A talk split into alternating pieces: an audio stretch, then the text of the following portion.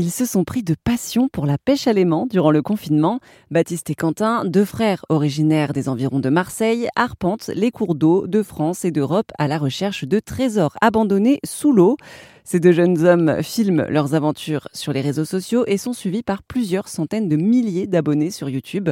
Pour Airzone Radio, ils reviennent sur les découvertes les plus incroyables qu'ils ont trouvées dans l'eau les coffres forts. Donc ça pour nous, on aime bien les trouver parce que souvent il reste euh, il reste quelque chose après des cambriolages.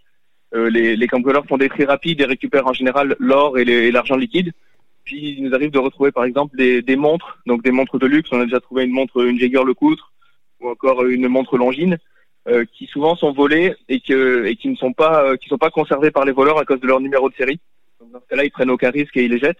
Sinon, il nous arrive aussi de trouver parfois des armes. Donc, c'est des armes qui peuvent être liées aussi à la criminalité. Donc, ça peut être à des braquages ou même pire. Et dans ce cas-là, on les, on les remet à la police et ça peut éventuellement aider euh, dans certaines enquêtes. Oui, par exemple, les montres que vous avez trouvées, qu'est-ce que vous en avez fait? Alors, la procédure, ce serait de passer par la police, mais c'est vrai que souvent, elles sont dans un état détérioré tellement élevé que nous, on a décidé d'avoir une approche un petit peu différente. Euh, donc, on fait appel à un restaurateur qui est aussi présent sur les réseaux sociaux, euh, qui est au Pays de Galles, et on lui envoie nos montres pour qu'il les remette en état de marche. Euh, lui le fait gratuitement et nous fait payer seulement la main d'œuvre, comme ça ça lui fait aussi de belles vidéos pour ses réseaux sociaux. Et ensuite on contacte les marques pour qu'ils soient restitués à leurs propriétaires avec les numéros de série. Mais c'est incroyable comme démarche ça.